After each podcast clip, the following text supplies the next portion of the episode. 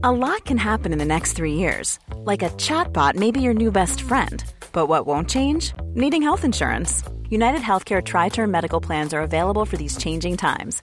Underwritten by Golden Rule Insurance Company, they offer budget friendly, flexible coverage for people who are in between jobs or missed open enrollment. The plans last nearly three years in some states, with access to a nationwide network of doctors and hospitals. So, for whatever tomorrow brings, United Healthcare Tri Term Medical Plans may be for you. Learn more at uh1.com. There's never been a faster or easier way to start your weight loss journey than with PlushCare.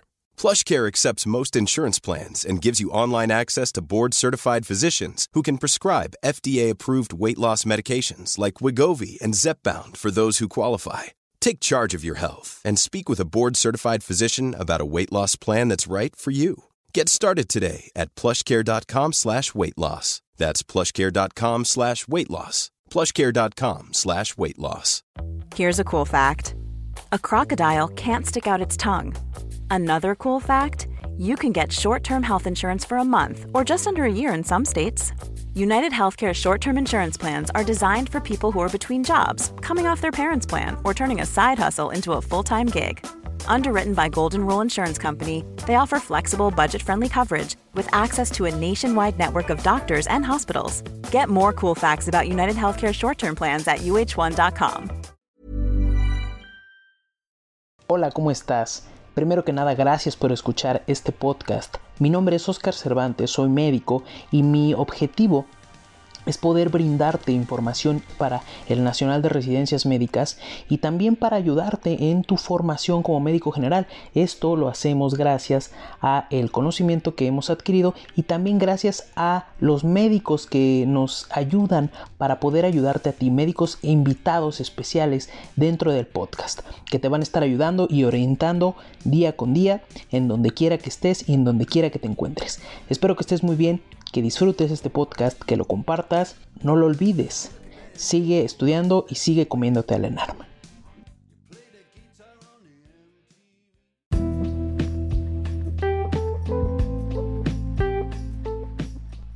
Hola, ¿cómo están?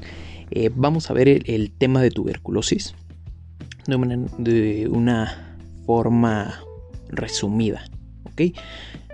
Principalmente el, organismo que está involucrado es Mycobacterium tuberculosis. En este caso, este, este Mycobacterium es una célula o es un microorganismo intracelular obligado aerobio estricto. ¿Ok? Esto es importante porque, porque va a buscar sitios con alta cantidad de oxígeno para poder proliferar. Como se contagia por medio de microgotas e inhalación, este, con una exposición continua de, las, de las microgotas, ¿no? En pacientes que ya tengan la enfermedad, principalmente activa, obviamente. En este caso, puede causar signos y síntomas con daño estructural simplemente en la, o bueno, más bien en lugar de simplemente, solamente en la fase activa. Existen tres fases. Fase de prima infección, fase latente y fase activa. La prima infección es cuando llega a, nuestro organismo, a los pulmones, y principalmente se aloja a nivel de los lóbulos eh, inferiores. Ahora, cuando está eh, a, nivel de, a nivel pulmonar, a nivel inferior, empieza a generar un mecanismo por medio de todas las células proinflamatorias, empiezan a generar un mecanismo de encapsulamiento, por así decirlo, por medio de los macrófagos, y esto genera una necrosis y posteriormente una calcificación a nivel perihiliar. Esto se le conoce como un foco de pero un complejo de arranque es cuando ya se unen a esto una linfadenitis a nivel mediastínica. Entonces, cuando ya tenemos linfadenitis, necrosis, calcificación, todo esto ya es un complejo de arranque y es completamente sintomático, ¿no? Es la primera infección. Ahora, posterior a esto sigue una fase latente. La fase latente es asintomática, como su nombre lo dice, como lo sabemos. Sin embargo, se puede, eh, digamos que, cribar o diagnosticar por medio de la prueba de la tuberculina, PPD, que sabemos este, cómo, se, cómo se activa una intradermorreacción eh, con, esta prueba, ¿no? Eh, ¿Cómo vamos a saber que tenemos esta intradermorreacción positiva? Por medio de tres medidas, principalmente en pacientes que no tienen factores de riesgo.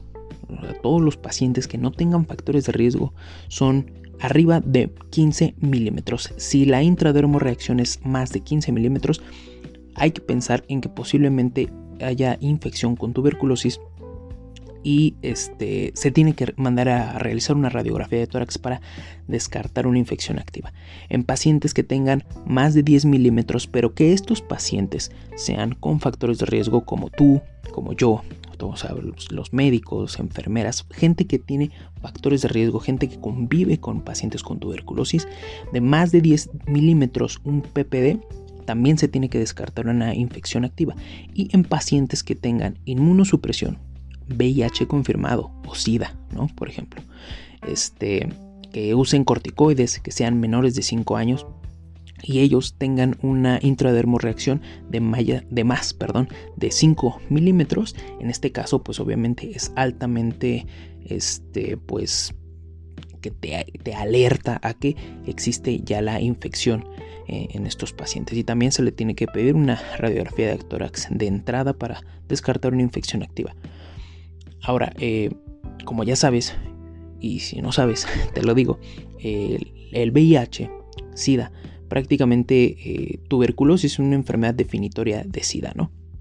Y el VIH va de la mano con, con la tuberculosis. Entonces hay que pensar ante síntomas que vamos a ver un poquito más adelante, síntomas respiratorios crónicos de tos, de expectoración de más de tres semanas, un paciente con VIH con inmunosupresión, hay que pensar de entrada en tuberculosis. Y bueno, la tuberculina también mencionan que solamente es un indicativo en la infección latente, ¿ok? No es el, el estándar de oro, no es, es la, el diagnóstico más eficiente que tenemos. Existen otros que los vamos a mencionar en un momento más, entonces solamente indicativo de infección latente. Ahora, de infección activa, como ya les había mencionado, es cuando se presentan signos y síntomas con daño estructural. En este caso, se genera una adenopatía ilear más un infiltrado, ¿ok? Esto ya te habla de un probable diagnóstico y mencionan también que es un peor pronóstico en, los niños porque pues se puede generar una necrosis de una manera más fácil. En este caso también existen factores de riesgo como ya te los mencioné anteriormente que es VIH, corticoides, enfermedades reumáticas, reumatológicas, este, diabetes mellitus descompensada, los, diabetes, eh, los diabéticos perdón, que tienen una, una enfermedad descompensada también tienen alto, una alta probabilidad de generar una tuberculosis, principalmente tuberculosis activa. Dentro de eh, lo que te mencionaba es que el, foco como tal a nivel pulmonar va a estar siendo asimétrico, va, se va a encontrar principalmente a nivel eh, subapical, van a ser focos gaseosos o por liquefacción. Eh, digamos que va a tener un relleno cremosito, por así decirlo, en donde esos focos por liquefacción se van a, ver afectados. ¿Por qué? Porque los múltiples caminos de, citocinas, las activaciones de citocinas, de macrófagos, la migración de macrófagos, todos los macrófagos que tienen encapsulados a Mycobacterium, empieza a haber una guerra completamente ahí y se empieza a destruir todo el tejido a ese nivel, ¿no? Y eso, obviamente, la liquefacción hace que haya una proliferación de los bacilos y esos bacilos van a estar siendo expulsados cuando el paciente tose. Y pues es la infección activa es cuando hay una mayor prevalencia o cuando hay un mayor riesgo eh, en lugar de prevalencia, cuando hay un mayor riesgo de, este, de la infección hacia otras personas. Ahora, la clínica.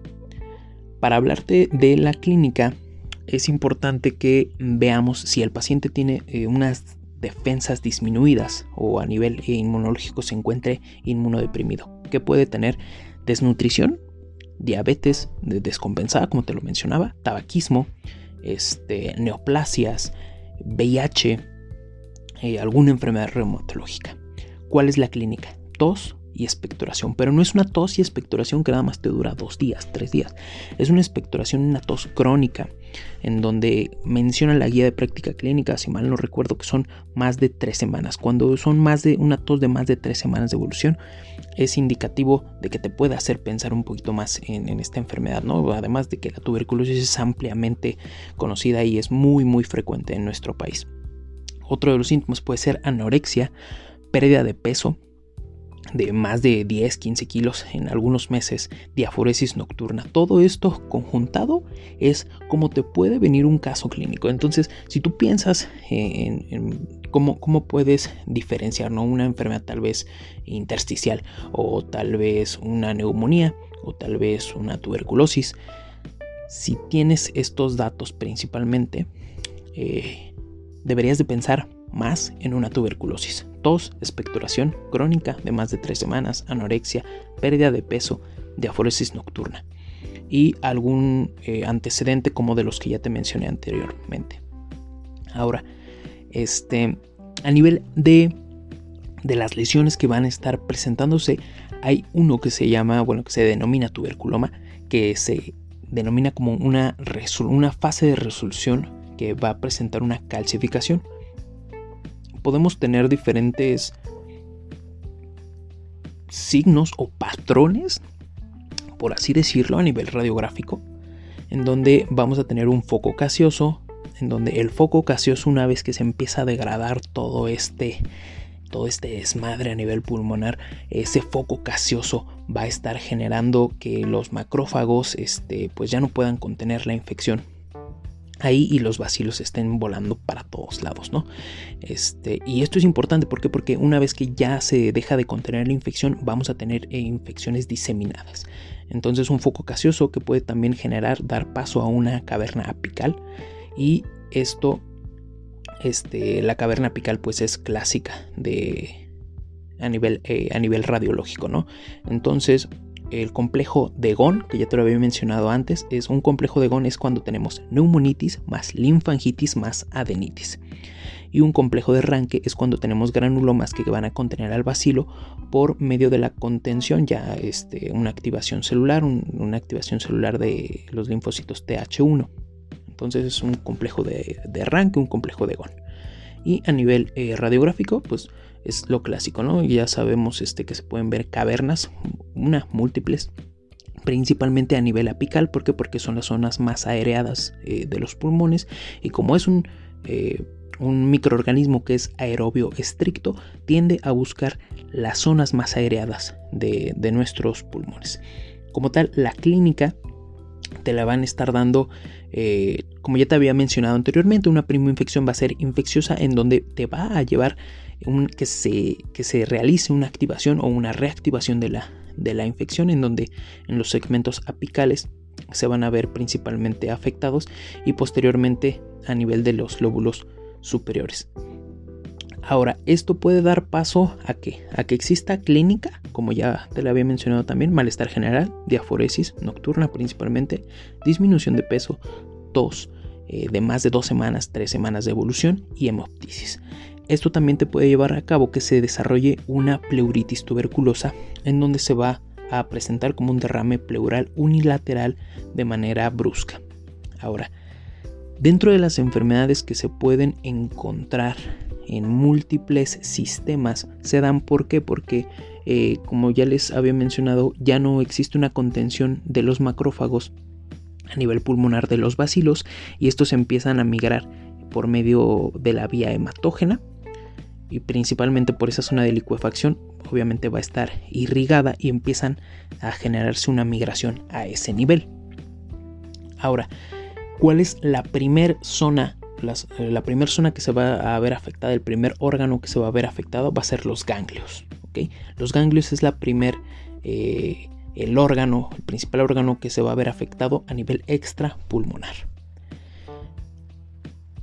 Hay que mencionar también que eh, la tuberculosis puede estar afectando, por ejemplo, cuando, te están, cuando se te habla de una tuberculosis miliar es una diseminación hematógena que es como tal patognomónico de que existe eh, tubérculos a nivel del coroide ovular y se van a estar viendo a nivel radiográfico como un pan, como un aspecto micronodular en pan de, de mijo, ¿no? Son muchos, muchos, muchos puntitos a nivel de la, de la radiografía. Una meningitis también se puede derivar por una... Eh, por, por, tuberculosis, perdón, y esta meningitis tiende a ser subaguda con parálisis de los pares craneales, principalmente oculomotores, y tiende a dar signos meningios el líquido cefalorraquídeo se va a encontrar alterado porque va a haber linfocitosis, aumento de proteínas, disminución de glucosa y también puede existir eh, aumento de la presión de apertura. Es una, la meningitis por tuberculosis tiende a ser subaguda. Y el sitio, el principal sitio de diseminación, como ya te lo había mencionado, es a nivel ganglionar. En este caso, en cuello se considera como eh, si lo consideramos como un órgano, ¿ok? A nivel ganglionar sí lo consideramos como un órgano. Si no lo consideramos como un órgano, el sitio más frecuente de tuberculosis eh, generalizada, extrapulmonar principalmente, no generalizada porque generalizada sería la miliar, eh, a nivel extrapulmonar sería la tuberculosis genitourinaria. Ahora, la tuberculosis genitourinaria se considera como la extrapulmonar más frecuente porque esto es un órgano, un sistema.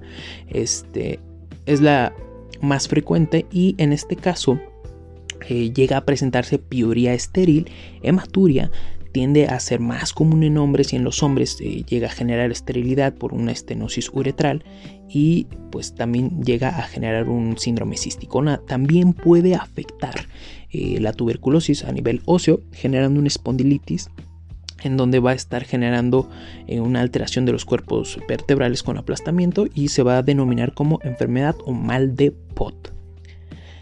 También puede generar una pericarditis. En este caso, la pericarditis va a ser eh, generada por contigüidad y también este, puede afectar al sistema cardiovascular. En cuanto al tratamiento, ya te hablé qué es, cómo se relaciona, cómo es la clínica, pero vamos a platicar un poquito del tratamiento. El tratamiento van a ser prácticamente dos eh, esquemas. Uno es eh, un esquema eh, en fase intensiva y un esquema en fase crónica. El tratamiento en sí va a durar seis meses. Los primeros seis meses va a ser por medio de cuatro fármacos y los cuatro meses restantes van a ser por dos fármacos. Entonces lo podemos aprender como el primer esquema, que es una fase intensiva, va a ser 2 por 4, 2 meses por 4 fármacos.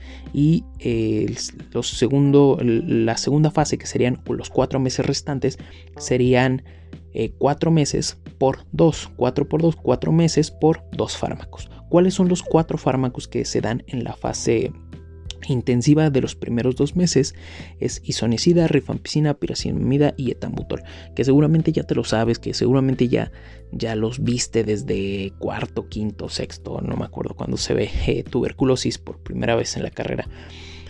Y seguramente ya los he escuchado mucho, ¿no? Pero eh, específicamente para, para el ENAR, no nada más te van a decir, oye, ¿cuál es el, tratamiento? ¿Qué, le damos a un paciente que tiene tuberculosis? Este, ¿Le damos isoniazida? ¿Le, damos rifampicina? En México, eh, este tratamiento no se vende. El tratamiento es gratuito y prácticamente se da en cualquier centro de salud. No sé si lo has visto, es una pastillota de este, enorme, es una pastilla enorme roja. Y este y en sí como tal es un tratamiento estrictamente eh, supervisado. ¿Por qué? Porque la principal el principal método para que falle este tratamiento o la principal causa para que falle este tratamiento es que no tiene un buen apego. El hecho de que el paciente no tenga un buen apego al tratamiento es la principal causa de falla del tratamiento de la tuberculosis y también te puede llevar hacia una tuberculosis resistente. Entonces, eh, es un medicamento gratuito, viene junto, vienen los cuatro principalmente, este, isonicida, rifampicina, piracinamida y etambutol, aunque también por ahí se conocen algunos otros fármacos como streptomicina, ¿no? En, algunos casos, pero hablándote específicamente de estos cuatro, ¿qué, ¿qué es lo que te pueden preguntar principalmente? Vamos a ver uno por uno. La isoniazida es el tratamiento de base este caso, la isoniazida es un bactericida que va a estar inhibiendo los ácidos micólicos y nucleicos. Y también en, algunos, eh, en alguna literatura también lo consideran como bacteriostático, que tiene algunas funciones bacteriostáticas, pero es principalmente bactericida. Dentro de los efectos adversos que les encanta preguntar efectos adversos del tratamiento eh, acortado del tratamiento estrictamente supervisado, que es el TAES o estos cuatro. Efectos adversos de la isoniacida es eh, un que tiene ese hepatotóxico que tiende a generar neuropatía periférica. Es el único de todos que tiende a generar neuropatía periférica y anemia. Entonces, apréndete que es hepatotóxico y que es el único que genera neuropatía periférica, ¿ok? La isoniacida. Vamos a ver el otro que es la rifampicina, que también es el tratamiento de base, que también es un bactericida, pero la rifampicina va a estar inhibiendo la síntesis de RNA por medio del citocromo P450. En este caso, puede tener una interacción por medio de la inhibición del, citocromo, puede tener una interacción con fármacos antirretrovirales y por eso en algunos pacientes llegan a presentar eh, alguna sintomatología cuando son VIH positivos y tú les empiezas a dar este tratamiento. ¿Ok? Que ya había hablado de esto un poquito en VIH. Este, ¿Cuál es el principal efecto adverso? Es la hepatotoxicidad, que también va a ser potenciada por la isoniacida. ¿Ok? Piracinamida es el tratamiento también de base, es un bactericida, actúa eh, a nivel de eh, la interacción con los macrófagos y el principal efecto adverso es la hiperuricemia. Y el etambutol, en este caso se da porque porque para inhibir la resistencia bacteriana y porque se considera como un eh, bacterio estático o un tubérculo estático, si se puede denominar así, pero es un bacterio estático, ¿no? Este, el etambutol va a estar inhibiendo la síntesis de la pared celular y em, disminuye eh, las dosis, eh, bueno, más bien disminuye su eficacia en pacientes que tienen insuficiencia renal. El principal efecto adverso del etambutol es la neuritis óptica. Y va la neuritis óptica, ¿cómo la vas a saber? El paciente no te va a decir, doctor, tengo neuritis óptica. La neuritis óptica se sabe que es neuritis óptica porque va a estar eh, viéndose alterada la percepción de los colores. el paciente te dice que el rojo ya no lo ve rojo, que el verde ya no lo ve verde, que el morado ya no lo ve morado. Eso te puede orientar más a que sea una neuritis óptica. Y eh, vamos a ver algunas cositas que son como eh, importantes, considero. Cuando, cuando das eh, tratamiento, en este caso que sea en excepciones, VIH y silicosis, ¿ok? Das cuatro fármacos por dos meses y vas a dar isoniazida y rifampicina por 7 meses. ¿ok? Entonces, en este caso, un paciente que tenga VIH y silicosis, vas a dar un tratamiento de 9 meses, 4 fármacos por 2 meses y la isoniazida y la rifampicina por 7 meses. También se pueden agregar eh, corticoides en meningitis y en pericarditis. Y la streptomicina está completamente contraindicada en pacientes embarazadas. En caso de que no se pueda dar piracinamida, pues se recomienda eh, cambiarlo por eh, rifampicina, dar un, esquema que es a base de isoniazida, rifampicina y etambutol por 6 a 8 meses. Y en este caso, eh, en, algunos casos, más bien, no, perdón, isoniazida, rifampicina y etambutol y alargar el tratamiento por 9 meses, ¿ok? En caso de que no se pueda dar piracinamida. En caso que no se pueda dar isoniazida ni rifampicina, porque, porque tal vez tenga una insuficiencia hepática o alguna alteración hepática, se recomienda streptomicina, piracinamida y etambutol por 12 a 18 meses. Y la quimioprofilaxis, la quimioprofilaxis cuando se va a llevar a cabo, ya para acabar, esto ya estuvo muy largo, ya esto hasta la madre de todos, ya para acabar, la quimioprofilaxis cuando se va a llevar a cabo es isoniazida por 6 meses más vitamina B6 va a estar previniendo la neurotoxicidad. ¿Y a quién se lo vas a dar? A gente que tenga contactos en, eh, y que sea eh, dentro de un grupo de riesgo que son menos de 5 años con o sin eh, vacuna BCG, niños que sean de 5 a 14 años sin BCG y en mayores de 15 años con VIH o inmunocompromiso. Y pues ya nada más para recordar que la vacuna es la BCG, la BCG no, no previene de tuberculosis, si te puede dar tuberculosis, sí, lo único que va a prevenir es que se genera una forma grave, una meningitis diseminada, una, forma grave de la enfermedad, una, principalmente una, una, tuberculosis miliar o una meningitis tuberculosa. ¿okay? Eso es lo que va a prevenir la BCG. Cuando se aplica la BCG al nacimiento, dosis única al, al nacimiento a los cero meses. Y pues es todo, espero que les haya gustado, que les haya quedado claro, que no los haya enredado. Y este, y pues nada más, que estén muy bien y cuídense. Apuesto a que te gustó el podcast, ayuda a este tierno humano y envíalo a tus amigos. Además, escúchanos en Spotify, Apple Podcast, iBox y Google Podcast. Besitos y cuídate del COVID-19. Ever catch yourself eating the same flavorless dinner three days in a row? Dreaming of something better? Well, HelloFresh is your guilt-free dream come true, baby. It's me, Kiki Palmer. Let's wake up those taste buds with hot, juicy pecan crusted chicken or garlic butter shrimp scampi. Mm. Hello Fresh. Stop dreaming of all the delicious possibilities and dig in at HelloFresh.com. Let's get this dinner party started. Want to get a chiseled look in the jawline? Sculpt and shape your jawline with added volume from Juvederm Volux XC. Juvederm Volux XC is an injectable gel specifically designed to be robust enough to improve moderate to severe loss of jawline definition. And it is the first and only hyaluronic acid filler approved for the jawline. Add volume to your jawline for a chiseled look with Juvederm Volux XC. For important safety information and to find a licensed specialist, visit juvederm.com that's J U V E D E R M.com. Not for people with severe allergic reactions, allergies to lidocaine, or the proteins used in Juvederm. Common side effects include injection site redness, swelling, pain, tenderness, firmness, lumps, bumps, bruising, discoloration, or itching. There's a risk of unintentional injection into a blood vessel, which can cause vision abnormalities, blindness, stroke, temporary scabs, or scarring. Talk to a licensed specialist to find out if it's right for you. Visit juvederm.com. That's J U V E D E R M dot com. Hey, it's Paige DeSorbo from Giggly Squad. High quality fashion without the price tag? Say hello to Quince.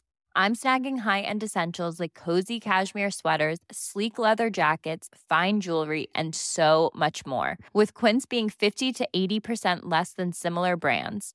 And they partner with factories that prioritize safe, ethical, and responsible manufacturing. I love that. Luxury quality within reach. Go to quince.com slash style to get free shipping and 365 day returns on your next order. Quince.com slash style.